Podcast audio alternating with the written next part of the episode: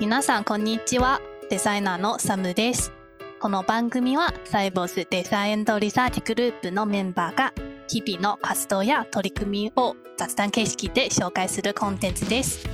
デザインリサーチアクセシビリティを軸にサイボウズデザインリサーチグループの今をお届けしつつメンバーの人柄やチームの雰囲気をお伝えします。初めてのナビゲーターで少し緊張なんですけど本日も楽しくお話ししていこうと思います。今日のタイトルはデザインリサーチチーム新メンバー紹介というものになっていまして前回の新メンバー紹介は先輩のニアさんが私を紹介していただいたのですけど今日はリサーチャー として入社された里優さんと一緒にお話ししていこうと思います。よろしくお願いします。お願いします。はいそれではまず最初に自己紹介ですね里優さん、はい、お願いしますはいえっと、サイボーズのデザインリサーチチームで UX リサーチャーをしている斉藤裕太と言います。チームのみんなからは里優というふうに呼ばれています。お願いします。お願いします。まあ、最初は自分が気になったことなんですけど、はいはい、なぜ里優という名前ですか？はいはいはい。えっと、実は同じデザインリサーチチームに斉藤裕太さんっていう同姓同名の先輩がいまして、えっと、実はその方に あの転職の時の面接もしていただいたんですけども。えそうなんですか？そうなんです。あので、ややこしいよねっていう話になって、うんうんうん、で、えっと、入社初日のデザインリサーチチームの、まあ、定例会議で皆さんにあだ名をつけてもらったっていう感じですね。なるほど。今までその里湯というなんかニックネームじゃなかったということですね。サイボーズに入ってつけてもらったっていう感じですね。なるほど、なるほど。うん。うん。リサーチャーとして入社されたということですね。はいはい、えっと、リサーチャーになりたいきっかけは自分がお聞きしたいなと。はい、はい、えっと、僕は、えっと、まあ、6月にキャリア入社をしたんですけども、うん、えっと、もともと印刷会社でデジタルマーケティングのお仕事をしてたんですね。で、まあ、もうちょっと具体的に言うと、ウェブサイトの制作とか、あとはモバイルアプリの開発とかっていうお仕事をしてたんですけども、えっと、まあ、その中で UX っていう言葉に出会って、で、独学で勉強したり、まあ、実践でいろいろ試してるうちに、まあ、その UX のデザインの中でも UX リサーチっていう分野がすごく面白いなと思って、まあ、UX リサーチャーっていう職種としてお仕事ができる会社を探してたっていう感じですね。UX っていう言葉を見つけたっておっしゃられたと思うんですけど、なんかどこでとか具体的に、うん、うん。まあなんかその明確にこの時っていうタイミングがあったわけではなくて、えっと、まあその、なんかいろんなデジタル系の、えっと、まあいろんなところでちょっとずつ、えっと、どうやら UX っていうのが大事らしいみたいな、まあ話をいろんなところで聞くようになってきてっていう感じですかね。目にすること、耳にすることが多くなってきて、うん。で、自分で調べてみてっていう感じですかね。うんうんうん、それがやっぱりリサーチに関係するなって、こう直感的に感じたというか、周りの方が結構されてたみたいな感じなんですか、UX。あ、いや、えっと、周りの、周りというか、まあ、環境面で言うと、うと、はい、僕の前職の会社は、えっと、まあ、その分野にそこまでこう、えー、ノウハウとか、あとは、えー、スキルとか知識のある方がたくさんいるっていうわけではなくて、うんと結構独学で、うんと勉強しなきゃいけない環境ではありましたね。うんうん、でもすごいですね。そのなんか独学でやるわけじゃないですか。そういうのってやっぱ参考書をあれしたりとか、ネットで調べたりとか、そういう感じで勉強したんですか？えっと、そうですね。もちろん本を読んで、まあ、そのやり方を真似てみるっていうのもあり、うん、あとはもう本当に実践の中で試行錯誤しながらちょっとずつ学んでいくっていう感じですかね。なるほど、なるほど。うん。ありがとうございます。え、実践ってどういうふうに実践したんですか？えーっと、そうですね。まあ、さっきもちょっと言ったんですけども、えっと、ウェブサイトの制作とか、モバイルアプリの開発みたいなところがメインのお仕事だったので、まあ、その中で、えっと、まあ、ユーザーさんに、えー意見を聞いてみようとか、あとはプロトタイプを使ってちょっとテストしてみようみたいな、えー手法をちょっとずつ取り入れながらやっていったっていう感じですね。なるほど。すごいですね。本当なんか独学でやっていくって結構あのモチベーションとか大事ですよね、やっぱり。そうですね。うん。まあ、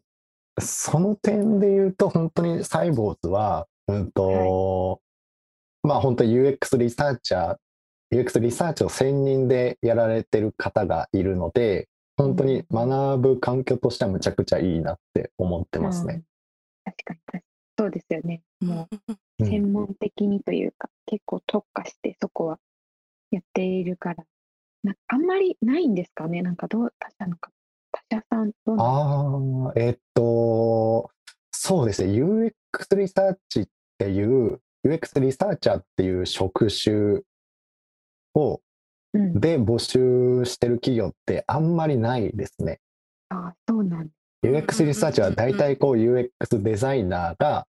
まあ、兼任というか、両方しみたいな形でやるのが多いので、うんと、UX リサーチャーっていう職種で募集されているのはかなり少ないんじゃないかなと思いますね。うんうん今までその独学はでい。その UX を学んできましたんですけど、はいはい。それはサイボスに入社して、じゃあ実際に UX リサーチをどのように学んでいますか？あ、そうですね。えっと、まあ、いくつかあるんですけど、うんうん。一つは、えっと、まあ、先輩のリサーチャーにカメラさんっていう方がいるんですけどうんうんうん。も、まあ、その方から座学と、えー実践をこう交えた研修みたいなのをしていただいてるっていうのが一つと、うんまあ、あとは、あのまあ、本当に他のリサーチャーの方と一緒に、えー UX リサーチの、えープロジェクトに入って、あの、一緒にやりながら学んでいくっていうところ。で、あともう一つが、あの、リサーチャーで集まって、あの、みんなで本を読む臨読会っていうのをやってるんですけども、まあ、そのあたりで日々学んでいるっていう感じですね。なるほど、なるほど。その臨読会では、なんかはいどういった本を読んでるとかって紹介してくださることできたりするんですか？えーっと、そうですね。ちょうど今読んでる本で言うと、えーっと、デザインリサーチの教科書っていう本を読んでますね。あーどういった、なんかざっくりした内容、それはもう手法が書いてありたりとかするんですか？えーっと、そうですね。手法、具体的なその手法も書いてありますし、うんうんううんんと、なぜその今デザインリサーチとか、まあ、UX リサーチが重要なのかみたいなところから、まあ、それをこう組織に、えー定着させるにはとか、えーどういう組織の体制がいいのかみたいなところまであ結構幅広くすごい書いてあるですね。本ですね。なんか概念だけじゃなくて、こうはい実践的などういうふうにそれを、ね、チームとか会社で定着させていくかみたいなところまでこう書いてあるっていうのは、はいなんか学びが多そうな本ですね。そうですね。なので、うんうんあの、ただこう手法を書いてあるよりも、えーとじゃあ自分たちの組織に導入するにはどうしたらいいのかみたいなところうんうんうんうんが結構想像しやすいのかなと思っ確かにてます。確かに具体的に考えられますね。うん。えー面白そう。あと、じゃあ、その、カムラさんの座学と実はいはい践の研修についてなんですけど、うんなんか、どういったことを座学とかでは学んだんですか？えっと、具体的に言うと、例えば認知的ウォークスルーっていう、えっと、まあ、リサーチの一つの手法があるんですけども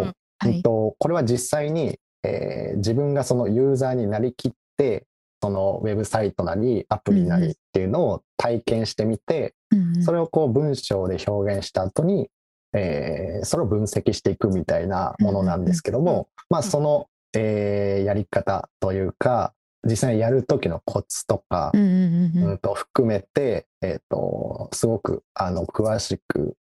研修していただいたうんうんうんうんとかですかね。なるほど。その際はあれですよね。い何人かペルソナを立ててやる感じなんですか？それとももう自分の視点だけというか、で見ていく感じなんですか？あ、えっと、その時は、えっと、自分の視点ですね。えっと、というよりも、うんと、実際にその自分が使っている、えーうんうんうんサービスを、えっと、まあ、認識ウォークスルーで見てみるはいって。いうテーマだったので、なるほど、なるほど。うんうんうんいいですね。すごい実践的な内容ですね。自分が使ってるね、製品とかで見れるって、あんま普段こうかん深く考えたりする機会ってなかなかないから、そうですね、その、すごいいいですね。やっぱ改めてこうじっくりと、うんうんうんうん腰を据えてみると、本当に普段は気づかないような、はい。えっと、まあ、なんか使いにくさとかうんうんうん。が本当にあぶり出されるなと思って、なんか確かに。こう、その研修を通して、うんうん。なんかこう、ユーザー体験を見るうん解像度がすごく上がったなっていう感じはしました。いいですね。うんその解像度、ユーザーを見る解像度が上うがる。ん。点が増えるみたいなことですもんね。あ、そうです。視点の幅も広がったし、まあその深さも深くなったっはいてい。う感じですね。それはもうね、UX リサーチの上では本当うにん。いろんな多分立場というか状況を想定する必要があると思うので、うんそれはすごい、ね、いい学びですね。ううんん。うん最近何をしていますか、あ、具えっと、体的に最近、一番直近で言うと、えっと、サイボーズにはガルーンっていう、えーグループウェアがあるんですけども、その、えっと、新しい UI のユーザビリティテストをやってますね。ユーザビリティテスト。はい。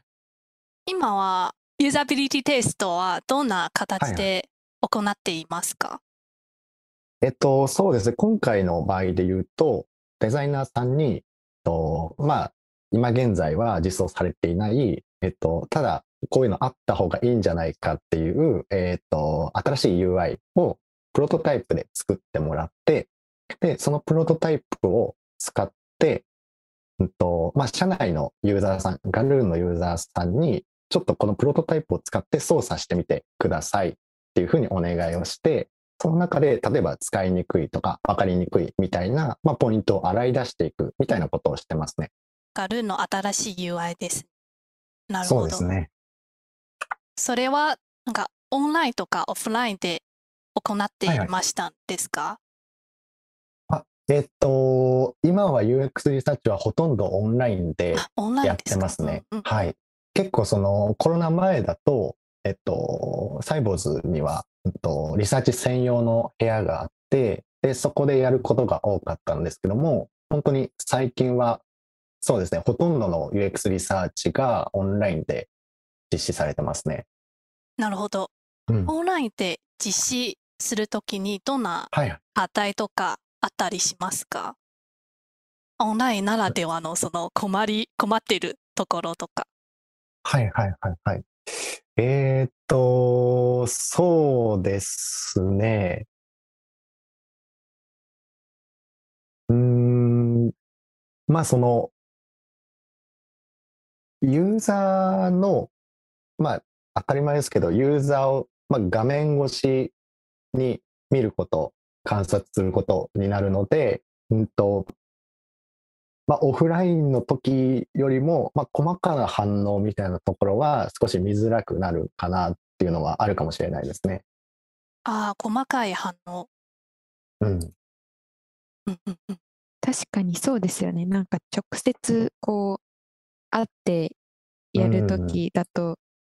なんかちょっとの目の動きとか、なんかいろんなところを多分オンラインだと画面を見なきゃいけないわけじゃないですか。はいはいはい。で、まあ、カメラのね、端っこのあのズームとかのうんカメラうんのところも小さかったり画面がするから、はいはい。確かに気づきにくさっていうのはある。そうですね。感じですよねの、